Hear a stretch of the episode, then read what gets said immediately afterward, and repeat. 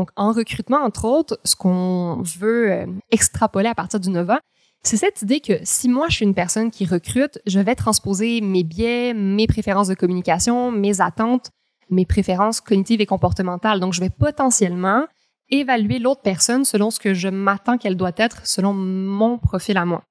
Tandis que si je comprends qu'il y a des nuances dans les profils, je peux me rendre compte que la personne qui est beaucoup plus jaune, par exemple, et donc beaucoup plus extravertie, beaucoup plus presque théâtrale dans sa façon de raconter des anecdotes, versus moi qui pourrais être une personne très, très euh, bleue, axée sur les faits, la tâche, ben, je pourrais vite l'écarter comme personne candidate en me disant, hey, ça n'a pas de bon sens, hein cette personne-là répond pas aux attentes, elle n'est pas assez sérieuse, elle est trop frivole, peu importe. Alors qu'en fait, c'est une relation différente à la communication. Vous écoutez La Talenterie, votre meeting du vendredi. Bon vendredi, bienvenue à ce nouvel épisode du podcast de La Talenterie. Je m'appelle Sarah Jodoin je suis la fondatrice de La Talenterie et j'anime ce balado hebdomadaire où chaque semaine, on reçoit des invités avec des parcours variés. Et là, je suis consciente que euh, cet été, on a pris une pause un petit peu plus longue euh, que celle qu'on avait euh, annoncée. Donc, il n'y a pas eu d'épisode à chaque semaine comme c'est le cas normalement. On s'est permis une pause parce que bien honnêtement, on en avait plein nos baskets. entre autres, on travaillait sur un nouveau produit dont je ne peux pas vous parler pour l'instant, mais qui va euh, vraiment être, euh, c'est vraiment gros ce qu'on est en train de développer. Nous, on pense euh, bien humblement que ce qu'on lance, c'est vraiment le futur de la rémunération globale. Fait que je peux pas vous en dire plus, malheureusement, mais c'est certainement très, très, très excitant. Donc, restez à l'affût. La semaine prochaine, je vous en reparlerai. Puis si vous me suivez sur LinkedIn, ben c'est sûr que vous allez voir ça passer. On va en parler plus qu'un peu cet automne. Puis ben, justement, à cause de ça, on s'est dit, OK, on va prendre euh, un petit temps d'arrêt, on va, on a continué à enregistrer des contenus, donc on a plein de choses déjà de prêtes euh, pour vous que j'ai hâte de vous partager. Euh, je veux pas voler mes punchs, là, mais j'ai reçu, euh, entre autres, vendredi dernier, puis là, au moment où on parle, on est dimanche soir, je suis en train d'enregistrer ma petite intro pour l'épisode qui va sortir ce vendredi. Le vendredi dernier, j'ai reçu Jacques Forêt chez nous. Euh, C'était malade. L'épisode est vraiment le fun. Euh, j'ai super hâte de le sortir. Puis j'ai plein d'autres contenus comme ça euh, qu'on va pouvoir euh, vous dévoiler au courant de l'automne. J'ai d'autres enregistrements prévus. Fait que on continue à, à mettre de l'amour dans le podcast. On voulait juste donner un, petit air, un petit break pour pouvoir avoir des contenus à l'avance pour être sûr qu'il n'y ait pas d'interruption euh, dans, à l'automne, alors que c'est la grande période, euh, je ne sais pas si vous le saviez, mais c'est là que vous êtes le plus actifs, euh, chers auditeurs, et qu'il y a le plus de téléchargements. D'ailleurs, à ce sujet, merci de continuer à nous suivre. C'est c'est vraiment fou. Ça va faire deux ans que je fais le podcast. On est rendu à plus de 100 épisodes. Il y a des gens qui écoutent depuis le début. Il y a beaucoup de gens aussi qui écoutent de temps en temps les sujets qui les intéressent. bref, merci full.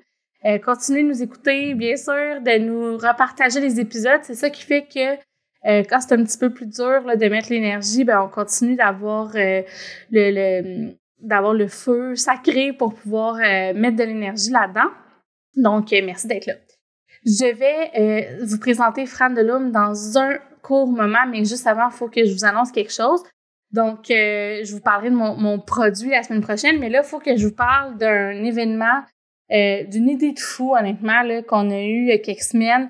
On s'est dit, euh, Jimmy et moi, ça serait le fun d'enregistrer un épisode du podcast devant public. Puis là, tu sais, en le disant, on était déjà super énervés, puis on était conscient que c'est quand même un peu intense là, parce qu'on est un podcast très niche, on s'entend, on n'a pas les codes d'écoute que des euh, Mike tu écoutes peuvent avoir, loin s'en faut. Euh, mais on s'est dit, écoute, ça serait le fun, on l'essaye, tu sais, puis on, on, pense que vu qu'il y avoir beaucoup de personnes en RH présentes euh, durant le congrès RH et le salon RH qui auront lieu euh, cette semaine, organisé par l'Ordre des conseillers ressources humaines agréées, ça va avoir lieu à Québec au centre des congrès le 3 et 4 octobre prochain, on s'est dit ça serait malade que entre les deux soirs euh, du congrès, il y a plein de gens qui vont euh, venir d'ailleurs, de l'extérieur de Québec. Il y a aussi les gens qui habitent de toute façon à Québec qui sont là. Mais bref, il, va y avoir plein de RH à Québec. Puis on s'est dit, mon Dieu, on devrait faire un épisode de podcast. Puis là, c'est devenu rapidement, ben, tant qu'à faire, on va en faire deux. Euh, puis Jimmy va être mon co-animateur pour cet épisode-là, donc vous allez pouvoir le retrouver. Lui et moi, on a ultra, ultra hâte. Euh, c'est notre party. ça va être un événement de réseautage en même temps. Puis on a invité des amis entrepreneurs et des gens finalement qu'on qu'on admire, qu'on suit sur les réseaux sociaux, du monde avec qui on a du fun à prendre une bière, on a du fun à échanger sur les tendances, euh, tout ce qui se passe dans le monde du travail, les sujets chauds là, qui touchent euh, le monde des ressources humaines. Fait que je peux pas vous dire qui va être là au complet parce qu'on a une espèce de stratégie de com où on dévoile euh, les invités un à un là, sur quelques semaines. En tout, il y aura six invités, dont plusieurs sont déjà passés sur le podcast ceux qui ont été annoncés, euh, ben en fait, il y a Vincent Mazou qui a été annoncé la première semaine. Au moment où cet épisode sortira, il y aura aussi Chloé Frelon euh, de URL qui a été euh, annoncé. Puis ben les autres, je me garde ça dans ma petite poche d'en arrière, mais suivez-moi sur LinkedIn si ce n'est pas déjà le cas.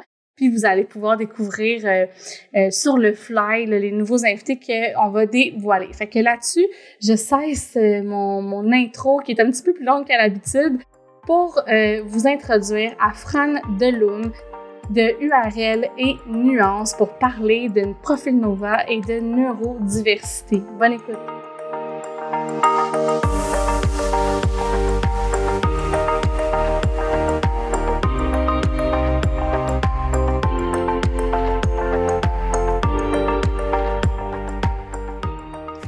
Allô? Allô! Merci tellement, tellement, tellement d'être là ce matin, euh, ce midi, mon Dieu, déjà. Oui, cet après-midi même. Oui, mon Dieu, je suis tellement décalée. On est en enregistrement depuis ce matin, puis ça passe tellement vite ces journées-là.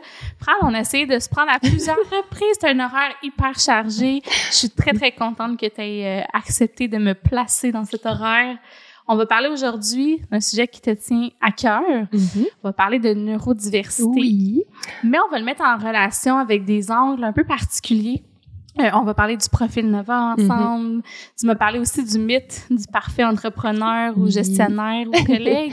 fait que plein d'affaires à table. Mm-hmm. Mais avant, j'aimerais ça que tu te présentes aux gens. Donc, qui es-tu et pourquoi parles-tu de diversité dans la vie? Ça, c'est la partie que j'aille le plus partout me présenter. Euh, donc, euh, Fran Delum, tu l'as très bien dit, prenons elle, accord féminin. Euh, dans le fond, j'ai un parcours assez hétéroclite euh, d'un bac en psychoéducation qui s'est transformé en maîtrise en développement organisationnel. J'ai travaillé en psychiatrie légale, j'ai été gestionnaire. Puis là, aujourd'hui, je suis analyste en équité, diversité, inclusion pour la firme conseil URL, mais je suis aussi formatrice et consultante en neuro-inclusion, donc pour la neurodiversité au travail. Mm-hmm. Je sais que tu en as déjà discuté dans d'autres épisodes, mais on pourra prendre deux minutes pour placer les mots. Euh, ce qui est bien important aussi, c'est que euh, ma maîtrise en DO, ben, j'y ai combiné un mémoire sur euh, l'inclusion professionnelle des personnes neurodivergentes et la rédaction était en même temps que je faisais ma propre quête identitaire, donc mes Mm. propres cheminements pour mieux me connaître. Donc, je suis moi-même une personne neurodivergente, euh, de l'intersectionnalité neuroqueer précisément. Euh, J'en parle souvent pour donner de la visibilité, parce que je suis une personne neurodivergente et queer. Donc, euh, c'est un terme qui existe pour identifier une intersection, justement. Mhm. j'aime bien le, le présenter.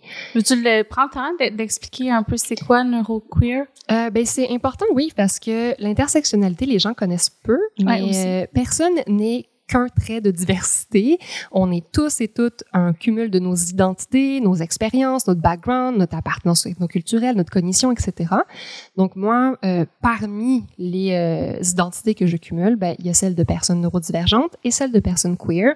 On se rappelle, le terme queer, c'est un terme euh, parapluie qui va englober la diversité sexuelle et de genre. Et c'est aussi un mot qui permet de ne pas s'étiqueter. Donc, il y a une position qui peut être politique ou non, ça peut être une préférence identitaire. Pour moi, c'était une façon d'englober sans pinpointer exactement.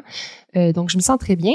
Et euh, encore dernièrement, j'ai entendu des personnes qui pensent qu'être neurodivergent ou neurodivergente, c'est mutuellement exclusif que d'être partie de la diversité sexuelle et de genre, alors que ça peut très bien aller ensemble.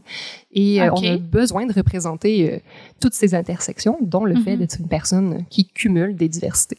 Oui, puis ben, tu le fais bien le nommer, il y a des diversités de, de genre ou des diversités Mhm. aussi ethniques ou des diversités Oui. corporelles que ça peut aller très loin. Là. Ouais. Donc, euh, OK, ben merci d'avoir pris le temps de placer ça. Puis la neurodiversité Mhm. spécifiquement, qui est aussi un autre terme parapluie, veux-tu en parler un peu rapidement? Oui, la neurodiversité, donc c'est ce continuum de tous les fonctionnements cognitifs. Donc la neurodiversité, ben c'est l'humanité. C'est un terme qui fait écho à biodiversité, qui nous parle de cet équilibre de divers fonctionnements cognitifs dans l'environnement. Donc être neurotypique, c'est une personne qui fait partie du standard normalisé, on va dire euh, majoritaire, donc qui n'a pas de conditions particulières au plan cognitif. Là où être une personne neurodivergente, on va présenter des variabilités euh, sous forme de conditions comme le TDAH, l'autisme, la douance, euh, les profils 10 comme la dyslexie, dyspraxie, etc., ou le syndrome de la Tourette. Donc, euh, on peut être euh, diagnostiqué ou non, c'est pas une euh, composante essentielle pour s'identifier comme personne neurodivergente. Pourquoi on parle aussi beaucoup de l'intersectionnalité, c'est que les manifestations selon le genre, ou en tout cas le genre selon lequel on a été socialisé, va impacter comment notre neurodivergence euh, se présente finalement. Fait que ça vient affecter les biais, les stéréotypes, les perceptions, etc. Puis idem que l'appartenance ethnoculturelle, hein, notre diagnostic est très euh, ancré dans un échantillon assez blanc, homogène, masculin en général, dans nos critères de symptômes, etc. Donc, euh, on a besoin de considérer plus de nuances dans la neurodiversité, en Mhm. fait, pour mieux la comprendre. Oui, fait que c'est encore, il y a beaucoup de, de choses à apprendre. C'est un milieu qui est en Oui. effervescence, que tu suis de, de très proche. Puis là, aujourd'hui, on a une approche un peu euh, différente. Puis je pense que tu voulais aussi prendre le temps de faire un disclaimer parce qu'on va parler de des tests Nova, donc le Mhm. fameux test des couleurs que tu pourrais exposer avant. Puis on va mettre ça en relation avec la neurodiversité. Mais tu me disais, ah, je veux faire un petit disclaimer là, avant qu'on rentre là-dedans. Vas-y. Oui, euh, premièrement, je suis pas une professionnelle médicale. hein. C'est important. Je suis pas là pour diagnostiquer, dépister ou vous donner euh, une lumière sur votre condition neurodivergente. Pas du tout. Je pars de mon savoir expérientiel et académique cumulé. Ensuite, le NOVA, c'est un outil psychométrique qui permet d'identifier nos préférences comportementales et cognitives en relation avec nos motivations et comment celles-ci se manifestent à notre état le plus authentique et naturel versus dans un contexte d'adaptation. Donc, euh, cet outil qui est ancré entre autres avec la théorie des couleurs, donc on a quatre couleurs qui vont nous parler de différentes euh, préférences. Donc, si je fais ça très vulgarisé, le rouge nous parle de notre façon d'aborder les problèmes, de relever les défis. Le jaune nous parle de notre manière d'entrer en interaction, de vouloir être dans le plaisir et dans l'influence. Le vert nous parle de notre euh, réponse au changement. Est-ce qu'on préfère la variabilité, la stabilité? On est plus vers euh, l'harmonie et Mhm. le consensus quand on a un vert très élevé. Et le bleu, qui est souvent appelé couleur de la conformité, mais moi j'aime bien parler comme couleur de l'analyse et de la structure. Donc c'est ce besoin de normes, de référents externes à nous qui vont faire qu'on va être très analytique ou moins analytique finalement. Donc ces couleurs-là vont nous indiquer et nous donner un langage pour parler de préférences cognitives et comportementales. Donc ça n'a aucun rapport à la base avec la neurodivergence. Ce n'est pas un outil qui permet de parler de neurodivergence et c'est important parce qu'il y a des associations que j'entends souvent. On va me dire ah les TDAH sont jaunes parce que les Mm. jaunes très très forts sont très extravertis, sont impulsifs par moment, notion floue du temps, ils sont euh, dans la rêverie, l'utopie, distraits, distraites, alors qu'en fait c'est pas en lien avec la condition. Idem, le bleu, je vais souvent entendre, c'est la couleur des autistes parce que c'est très analytique, très détail, très normes et procédures.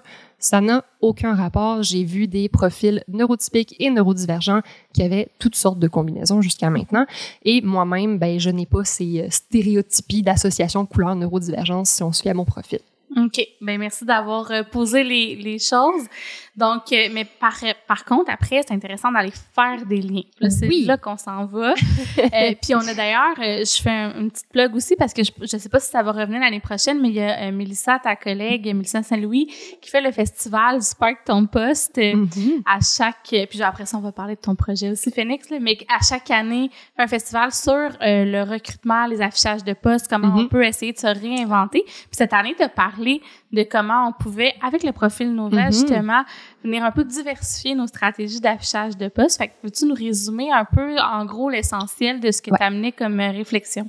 Absolument. C'est que dans le fond, l'outil Nova nous crée un langage, un langage pour identifier, mentaliser pour nous-mêmes en relation à nous et en relation aux autres, des préférences, des attentes, des perceptions. Donc, en recrutement, entre autres, ce qu'on veut euh, extrapoler à partir du Nova, c'est cette idée que si moi je suis une personne qui recrute, je vais je vais transposer mes biais, mes préférences de communication, mes attentes, mes préférences cognitives et comportementales. Donc je vais potentiellement évaluer l'autre personne selon ce que je m'attends qu'elle doit être selon mon profil à moi.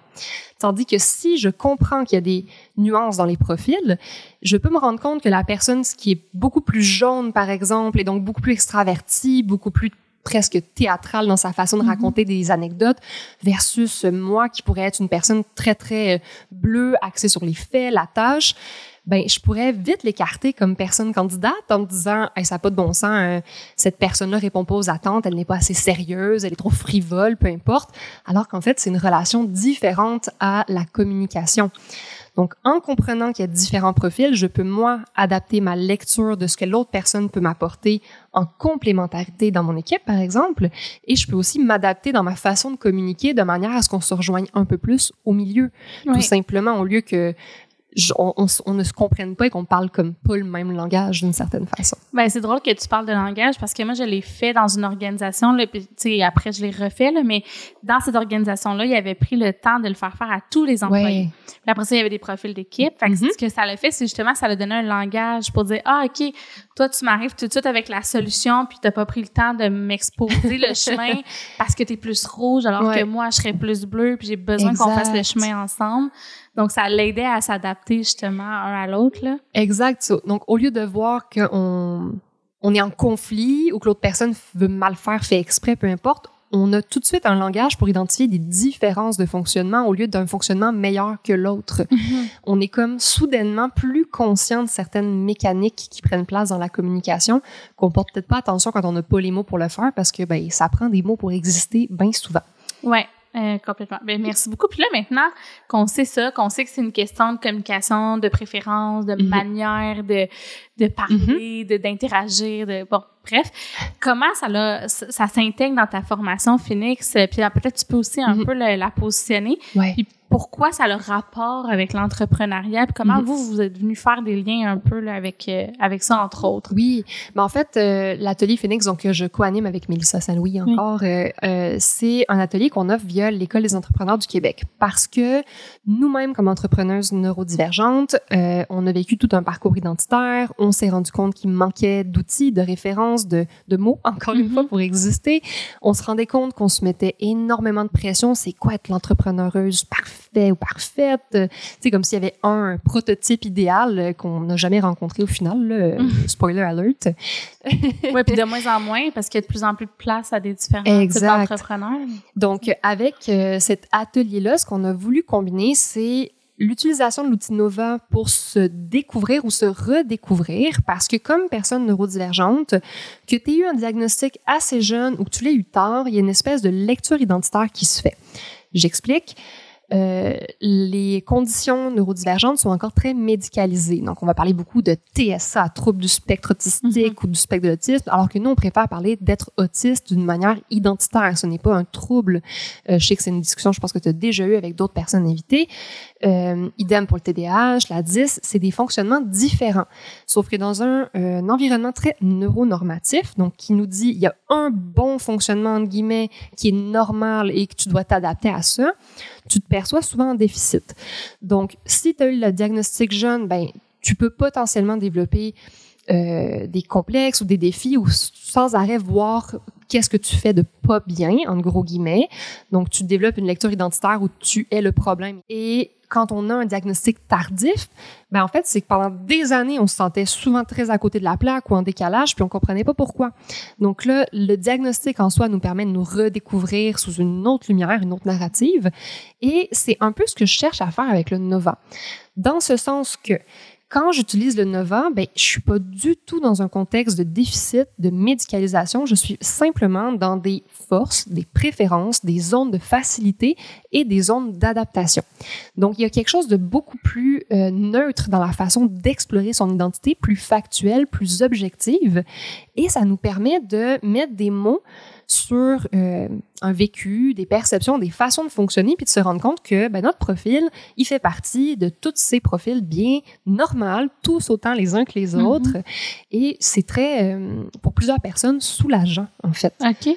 Moi, je me sens souvent privilégiée d'assister au moment dans les debriefings après avoir passé le test où les personnes font comme Ah, tu mets tellement le doigt sur ce que je vis, c'est tellement ça, j'avais pas les mots pour le dire jusqu'à maintenant. Veux-tu nous donner un exemple sans nommer personne, évidemment? C'est sûr que si tu me demandes ça maintenant, j'en ai pas d'exemple. Ah, OK? mais mais- mettons un exemple fictif. Là. Mettons, moi, je non, te mais- dis, je peux t'en inventer un. Vas-y. Mettons, euh, puis là, tu me feras le lien avec la Nova, là, si ça Mhm. se peut, puis au pire, on coupera au montage, puis C'est c'est pas grave. Mais mettons, euh, je te dis, ah, moi, j'ai de la misère à prendre euh, ma place dans un groupe, j'ai tout le temps Mhm. l'impression que je- ça va trop vite, je suis pas trop ce qui se passe, puis il me semble que je, suis en arrière. Oui. Ben, ça pourrait être de donc passer de ce regard à je suis donc bien pas assez, je prends pas de chance, je prends pas de risque, je m'affirme pas, à te rendre compte que ton jaune fait que tu es peut-être plus s'il est plus bas, plus réservé, que tu as besoin d'observer un peu plus, tu as peut-être un bleu plus élevé aussi qui nous parlerait à ce moment-là de ta capacité et de ton besoin à analyser l'environnement pour bien comprendre les normes sociales qui sont attendues de toi, par exemple. Si ton vert est très élevé aussi, ben une volonté de pas euh, déranger. Puis là, on va am- amener les motivations là-dedans aussi. Donc, dépendamment les, les motivations qui t'habitent, tu vas peut-être vouloir prendre plus ou moins de place, Mhm. t'afficher plus ou moins. Et donc, si on fait le lien avec la neurodivergence, ben, plutôt que de se dire, je suis tout le temps à côté de la plaque parce que je comprends pas les codes sociaux neurotypiques, on peut aussi venir dire, ah, attends, il y a peut-être, oui, mon enjeu de neurodivergence qui me cause des défis, mais aussi une partie de mes préférences cognitives qui se sont développées, qui font que j'aime peut-être juste mieux observer un peu plus. Euh, puis c'est un, c'est un bon exemple que tu nommes. Puis tu sais, là, euh, tranquillement, je me rassure et j'enlève mon anxiété de performance de te trouver un exemple tout de suite. et je me dis, ben, je peux me prendre moi comme exemple aussi, tu sais. Dans ce sens que euh, pendant longtemps, je me sentais tellement caméléon, je m'adaptais à tellement à la personne avec qui j'étais que j'étais comme bon, mais point final, j'ai pas de personnalité. Moi, c'est sûr que je comprends qui je suis. Je ne sais pas, je suis l'image que l'autre me renvoie. Et jusqu'à un certain point, je suis très altruiste dans mes motivations. J'ai été en- intervenante en relation d'aide. Donc, on me valorisait beaucoup dans quand je prenais soin des autres. Donc, je m'étais beaucoup construit dans cette personnalité-là. Et quand j'ai fait mon 9 ans, de me rendre compte que j'ai un profil un petit peu euh, moins typique, qui était euh, presque mes quatre couleurs égales, OK. donc avec une petite dominante de bleu, faisait que je sautais très facilement d'une couleur à l'autre. J'ai une grande adaptabilité et ça a été une force. Ça m'a permis de naviguer plein d'environnements, mais ça a fait aussi que je me suis perdue de vue parce que je savais plus quand est-ce que je m'adaptais, puis quand est-ce que j'étais moi-même. Wow. Et ça, c'est intéressant. Là. Puis ça, après ça, il y, a, il y a toute une réflexion euh, plus profonde probablement aussi Oui. à avoir, mais c'est une belle... euh, ça te permet de l'imager, en fait, là, si je comprends bien. Exact. Puis en faisant le lien avec la neurodivergence de on fait des liens par nous-mêmes, ben je me suis rendu compte que parce que je comprenais pas tout le temps ce que les gens disaient ou je décodais pas bien euh, la situation ou euh, mon cerveau allait tellement vite que j'étais rendu vraiment plus loin, je faisais plus rapport dans le sujet ou j'étais trop passionnée, trop intense, trop nerd, trop tout. Ben j'en suis venue à me dire ben je suis tout le temps trop ou pas assez. Tu sais, j'avais comme pas de capacité, fait que cette construction identitaire par rapport à ma neurodivergence, plus ma capacité adaptative de par mon profil très nuancé, faisait que j'arrivais difficilement à aller m'identifier moi là-dedans. Donc, ça a été un travail euh, que j'ai fait grâce en partie au Nova et à mon évaluation en neuropsy. Je trouve ça vraiment cool. Puis là, vous le faites avec des entrepreneurs en ce moment, entre autres, à l'École des entrepreneurs euh, du Québec. Comment ça se passe? Là, tu as parlé du soulagement un peu. Euh, Est-ce que les gens le font en live ou ils le font avant puis après vous débriefez? Comment ça... Ben, en fait, c'est ça, on le fait avant. Je fais un débriefing avant les ateliers de formation. Ensuite, il y a une partie des ateliers consacrés à mieux comprendre euh, le Nova, donc à soi-même, mais aussi aux autres, parce qu'en débriefing, on voit notre profil, mais dans l'atelier, on permet aussi de voir qu'est-ce qui concerne les autres que j'ai peut-être pas exploré avec euh, les personnes participantes dans le débriefing. Et euh, les ateliers suivants, on commence tranquillement à faire la transposition vers les capacités exécutives, donc tout euh, ce fonctionnement du cerveau un, peu en, en live, hein, les mécanismes qu'on va utiliser, donc notre mémoire de travail, notre capacité de planification, de jugement, etc. Et donc, en parlant du 9 ans en termes de préférences cognitives et en passant vers le fonctionnement cognitif du cerveau, les fonctions exécutives, on est capable d'aller euh, mettre en relief dans la discussion, la réflexion, absolument sous forme d'hypothèse et de spéculation, là, je tiens à le rappeler, mais des zones où ben mes défis exécutifs, si par exemple j'ai un TDAH puis que j'ai des grandes difficultés au niveau de ma mémoire de travail, sont peut-être venus impacter ma façon de m'adapter, de fonctionner au quotidien. Et donc là, je peux aller voir, ben qu'est-ce qui me coûte cher en adaptation, qu'est-ce qui euh, serait soulagé simplement par une stratégie de travail différente ou qu'est-ce qui euh, finalement est vraiment ma préférence de fonctionnement, puis je dois me respecter là-dedans. Ce n'est pas un déficit, c'est juste une façon de fonctionner autre finalement. OK. Puis si on parle, disons, mettons qu'on parle de, je sais pas, gestion de temps. Ouais. Mettons, ben, j'ai un défi de gestion de temps, mais tu sais, ça peut être souvent perçu comme un déficit, entre autres, à cause de la manière qu'on a construit un peu le monde du travail, mm-hmm. où euh, c'est du 9 à 5, c'est très normé, c'est très rigide, on a un délai. Euh, bon, tu sais, fait qu'après, quand tu as moins un profil euh, structuré ou mm-hmm. analytique, ça peut peut-être être un défi. C'est un peu de ça que tu veux parler? Entre autres, oui. Tu sais, si tu as un profil jaune élevé, diagnostic, condition neurodivergente ou non, ça vient souvent avec une notion un peu floue du temps. Puis là, ta mhm. priorisation va aller au plaisir, à l'influence, à l'interaction. Puis là, surtout si tes motivations viennent jouer. Si en plus, tu es une personne qui a un TDAH et qui donc a une cécité temporelle, une time blindness, et une grande difficulté à manipuler le temps mentalement, à prévoir ce qui rentre dans le temps ou combien de temps prend une tâche, ça vient potentiellement exacerber ta tendance naturelle à, en plus, vouloir euh, rester dans la, socialisation, l'influence et le plaisir. Tu sais, ça s'alimente potentiellement. Est-ce que l'un a renforcé l'autre? Peut-être. Mais moi, dans mon cas, mon jour n'est pas particulièrement fort. Puis je reste avec une cécité temporelle très, très, très, très élevée. Là. Moi, dans ma tête, en 15 minutes, là, je peux faire beaucoup de choses. mon Dieu, que je te comprends. Et en 32 ans, j'ai pas appris. Fait que...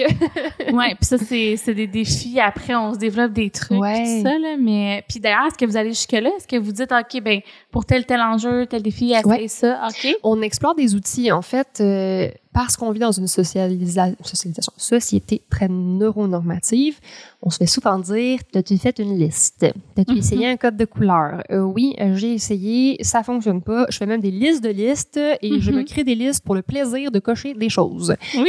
Ça marche pas, OK? Donc, ça nous permet dans cet atelier-là de dire Bon, arrêtons de nous taper sur la tête parce que les listes fonctionnent pas et elles sont donc supposées être magiques et allons voir d'autres outils. Donc, c'est ce qu'on fait. On explore des outils en disant Mais peut-être qu'ils vont t'aider, peut-être pas. Puis c'est bien correct. Fait qu'on explore des outils qui vont nous permettre d'accueillir le fait que euh, on a une haute distractibilité cognitive, par exemple, ou bien que au niveau de la dopamine, c'est complexe, puis on est tout le temps en quête de la, du shiny new thing qui va nous stimuler, mm-hmm. ce qui fait qu'on fait pas les tâches qui sont essentielles, mais qui nous procurent pas de dopamine, par exemple. Ah oui, puis ça, on peut creuser ces chemins cognitifs. Là, je, dans un travail avec une coach, justement, puis c'est vraiment difficile à, à, renverser. Puis quand mm-hmm. tu es entrepreneur, le défi aussi, c'est que tu peux un peu créer ton horaire, créer tes trucs. Fait que j'ai l'impression, mais tu me diras ce que tu en penses, mais tu peux comme repiler sur la même trace, justement, puis te, te rendre loin, finalement, là-dedans, là, de de dire OK, je recherche la dopamine. Ouais. Puis moi, ce que je fais des fois, je me crée des projets parce que ça me tente pas de faire les autres affaires. Mais là, le reste reste là. Fait que tu finis que tu travailles juste tellement plus, tu sais. Ben, c'est tellement ça. Il y a deux termes qui me viennent. Un que ça fait longtemps que j'utilise, puis un autre que c'est une participante euh, de Phoenix qui m'a appris cette semaine, justement. Donc, il y a la procrastination. Oui. Donc, moi, c'est ma capacité à faire plein de tâches autres que celles que je dois faire. Donc, je suis dans la fuite par en avant. Je fais plein de choses que je suis pas supposée faire. J'ai jamais aussi bien fait ma vaisselle que quand j'étais aux études. euh, et celle que j'ai appris, c'est la planiprocrastination. Donc, cette, moi, j'adore ce nouveau terme. Je remercie okay. euh, pas entendu, moi non plus. Euh, et donc, c'est cette capacité à, ben, cette capacité, cette tendance à procrastiner à travers une planification. Donc là, je me cherche la meilleure stratégie, le meilleur outil, ah, je planifie, planifie, planifie, mais en fait, je ne prends aucune décision, je ne fais rien. Et moi, comment ça se transpose? Entre autres, chaque année, je prends littéralement deux semaines choisir le meilleur agenda parfait qui doit répondre à plein de critères avec les meilleurs crayons qui vont vraiment glisser sur la page. Je l'utilise trois semaines. Ah oui, non, je been there, done that. Avec les outils technologiques, c'est pire. Parce que là, ah ben je vais tester tel logiciel. Attends, ok là je vais réorganiser mon agenda dans Outlook. Mais ceci étant dit, par contre, d'explorer, ça vaut la peine, là, parce que des fois, comme tu le dis, on peut peut-être avoir des trucs qui vont fonctionner pour nous que d'autres mondes. Exact. OK. Mais si tu reviens au Nova, par exemple, ben, cette tendance à planiprocrastiner, euh, si tu as une motivation cognitive élevée, que tu as un bleu élevé qui fait que tu aimes bien dans l'analyse puis avoir plus d'informations, ben tu vas être en course aux formations parce que tu n'auras jamais assez de formation avant de te dire un jour, bon, ça y est, je suis l'entrepreneur euh, compétente que j'ai toujours rêvé d'être, je me sens prête, je me lance. Ça devient un hmm. évitement, en fait, et c'est exacerbé quand on a une, un profil neurodivergent parce qu'en plus, on est en quête de ce sentiment d'adéquation, de euh, ce besoin de nouvelles connaissances, on a besoin d'être stimulé, on s'ennuie facilement dans certains profils, donc euh, ça donne lieu à bien des stratégies d'évitement qu'on peut ne même pas voir, en fait en se disant que c'est une stratégie qui est fonctionnelle et gagnante et qui va nous servir à quelque chose quelque part.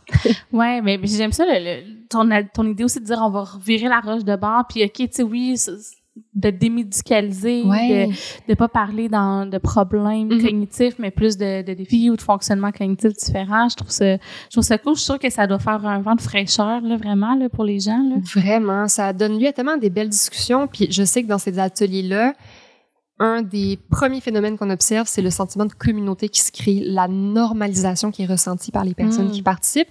Puis même moi qui co-anime, je le ressens encore quand on fait les exercices. Je suis comme, oh, je suis pas seule. Il y a plein de gens qui mettent des mots sur ce que je vis. Puis je sais que ça représente une grande proportion. Les données nous démontrent que les entrepreneureuses, ben, il y a une plus grande représentativité des personnes neurodivergentes dans ce bassin-là. Donc, euh, nécessairement, je crois qu'il y a un besoin euh, auquel répondre. Ouais, puis là, tu amènes la, tu fais le pont parfait vers le prochain euh, sujet que je voulais aborder avec toi parce que quand on a jasé, tu me parlais du mythe mm-hmm. de l'entrepreneur parfait en me disant, ça peut être aussi le mythe du gestionnaire mm-hmm. parfait ou de l'employé parfait ou, tu sais, peu importe. Veux-tu parler un peu de cet euh, aspect-là? Avec euh, plaisir. moi, j'ai tout le temps l'impression que je peux pas être entrepreneuse parce que euh, j'haïs le réseautage, que j'ai la sociabilité très fragile, très contextuelle fait je me disais, pour moi, être une personne entrepreneuse, ben, il faut que tu sois capable d'aller out there, défoncer des portes, pas avoir peur de rien. il fallait un profil rouge-jaune, d'une certaine façon, mm-hmm. avec des motivations très axées sur les résultats. Puis, ben, je me rends compte que ça n'a pas rapport, en fait. Non. Puis que ce qui fait notre richesse dans notre écosystème entrepreneurial, c'est le fait qu'il y a plusieurs types de personnes entrepreneuses pour différentes clientèles, différents services, différents besoins.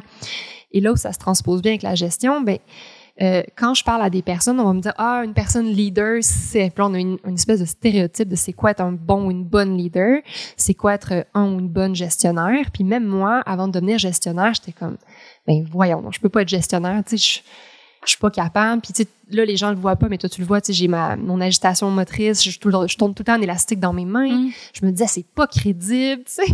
Ah ouais. ouais, je me mettais beaucoup de pression avec ça.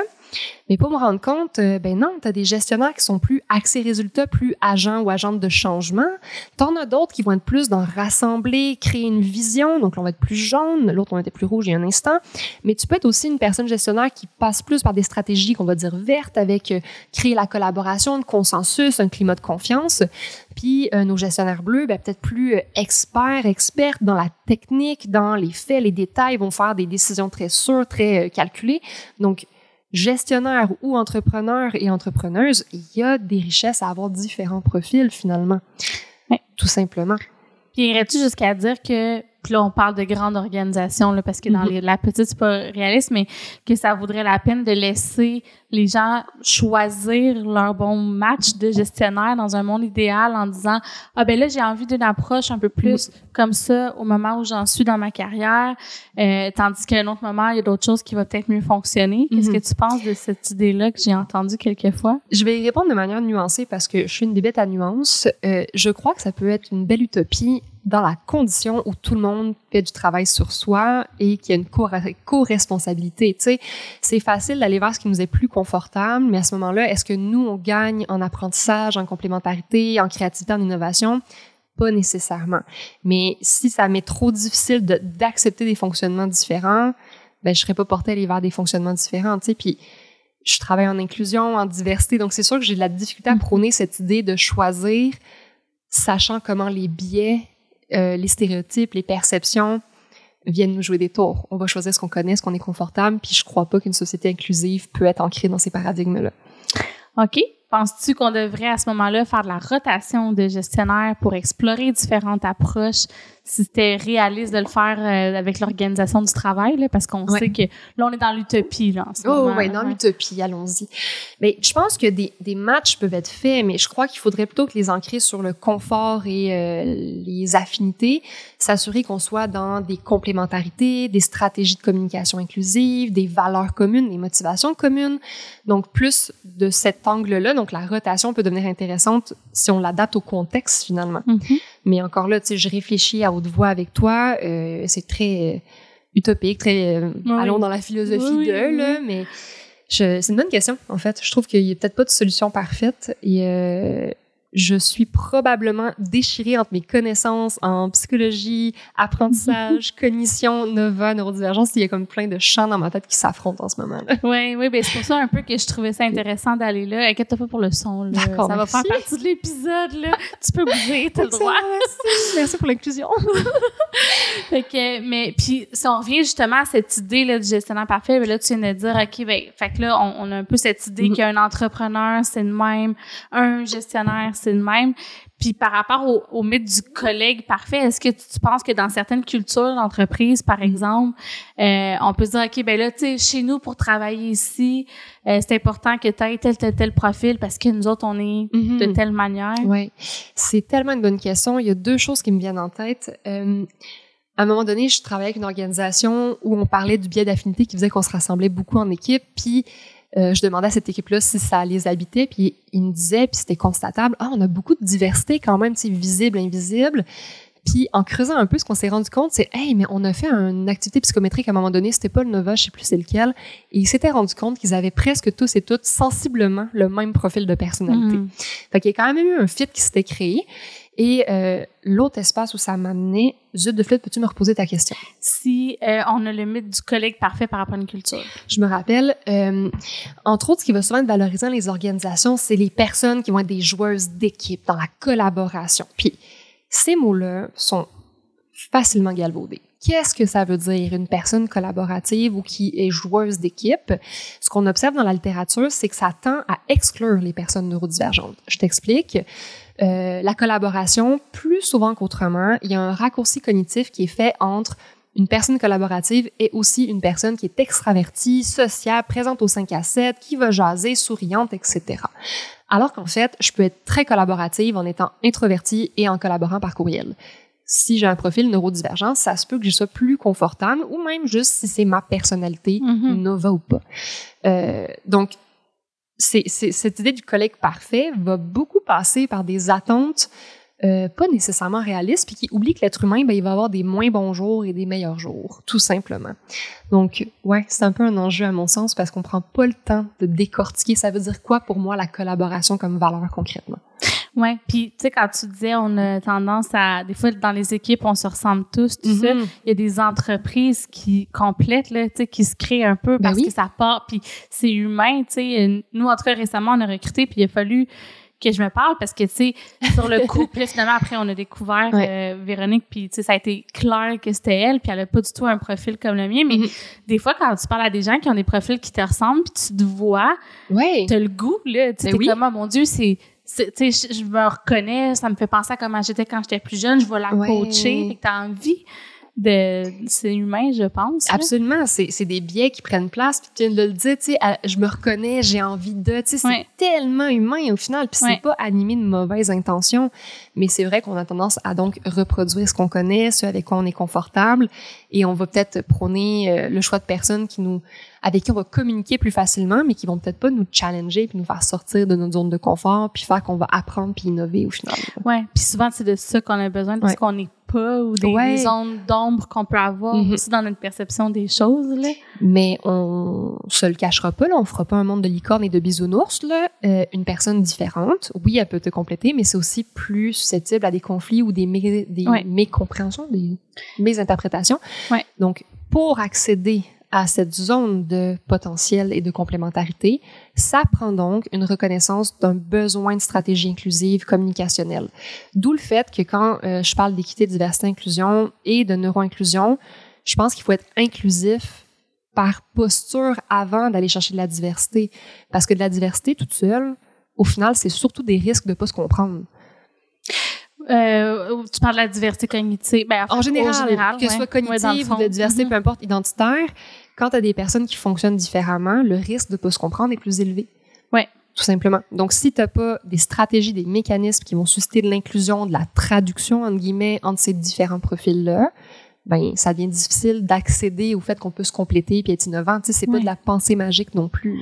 Non, c'est sûr. Puis mais là, on le regarde du point de vue de l'interne puis de la dynamique d'équipe, mais après, si tu le regardes du point de vue, mettons, entreprise, service mm client, eh, ben c'est sûr que la, force d'avoir des, des, perspectives variées, est, est comme tout de suite payante entre guillemets. Oui. Là. Fait que ça, c'est peut-être plus facile à, je vais dire le mot rentabiliser, là, mais tu comprends ce que je veux dire? Je comprends complètement. Puis c'est à la limite plus facile aussi à mettre en place ces mécanismes pour aller chercher euh, la diversité cognitive et identitaire. Oui, 100 Puis toi, dans le fond, dans ton quotidien, est-ce que tu te sers de ça?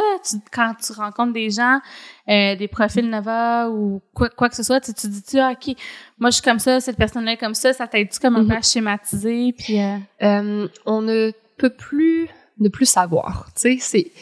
Puis le Nova est venu se greffer à des connaissances que j'avais déjà comme intervenante en relation d'aide en psychoéducation. Fait que c'est sûr que euh, ça m'a donné, on dirait, un niveau de lecture plus aiguisé, mais ça me crée des nouveaux biais aussi. Parce que ah maintenant que j'ai un langage, c'est facile pour moi d'identifier ah cette personne-là elle me semble plus euh, plus jaune bleu, plus euh, rouge jaune parce qu'on n'est hmm. pas juste une couleur, on se rappelle. Et une couleur basse, ça peut être aussi pertinent qu'une couleur haute. Hein. On n'est pas plus ou moins, on est juste différent selon que mon rouge est haut ou mon rouge est, bas. Mm-hmm. C'est important parce que je ne l'ai pas placé tantôt. Mais euh, ça peut m'amener, moi, à me faire des idées préconçues sur les personnes. De par cette, euh, ce vocabulaire que j'ai développé, cette lecture-là, ce filtre, puis il faut que je sois vigilante à rester ouverte à ce que la personne ne soit peut-être pas ce que j'avais vu au départ, surtout qu'elle est elle-même potentiellement en adaptation avec moi. Fait qu'elle a peut-être une couleur qui va s'adapter plus parce qu'on se connaît pas puis qu'elle mm-hmm. a besoin de créer un lien avec moi, mais ça devient plus naturel à un moment donné. Faut que je lui donne l'espace d'être elle-même et non pas de me dire non non non t'es pas supposé être comme ça, ça fonctionne plus.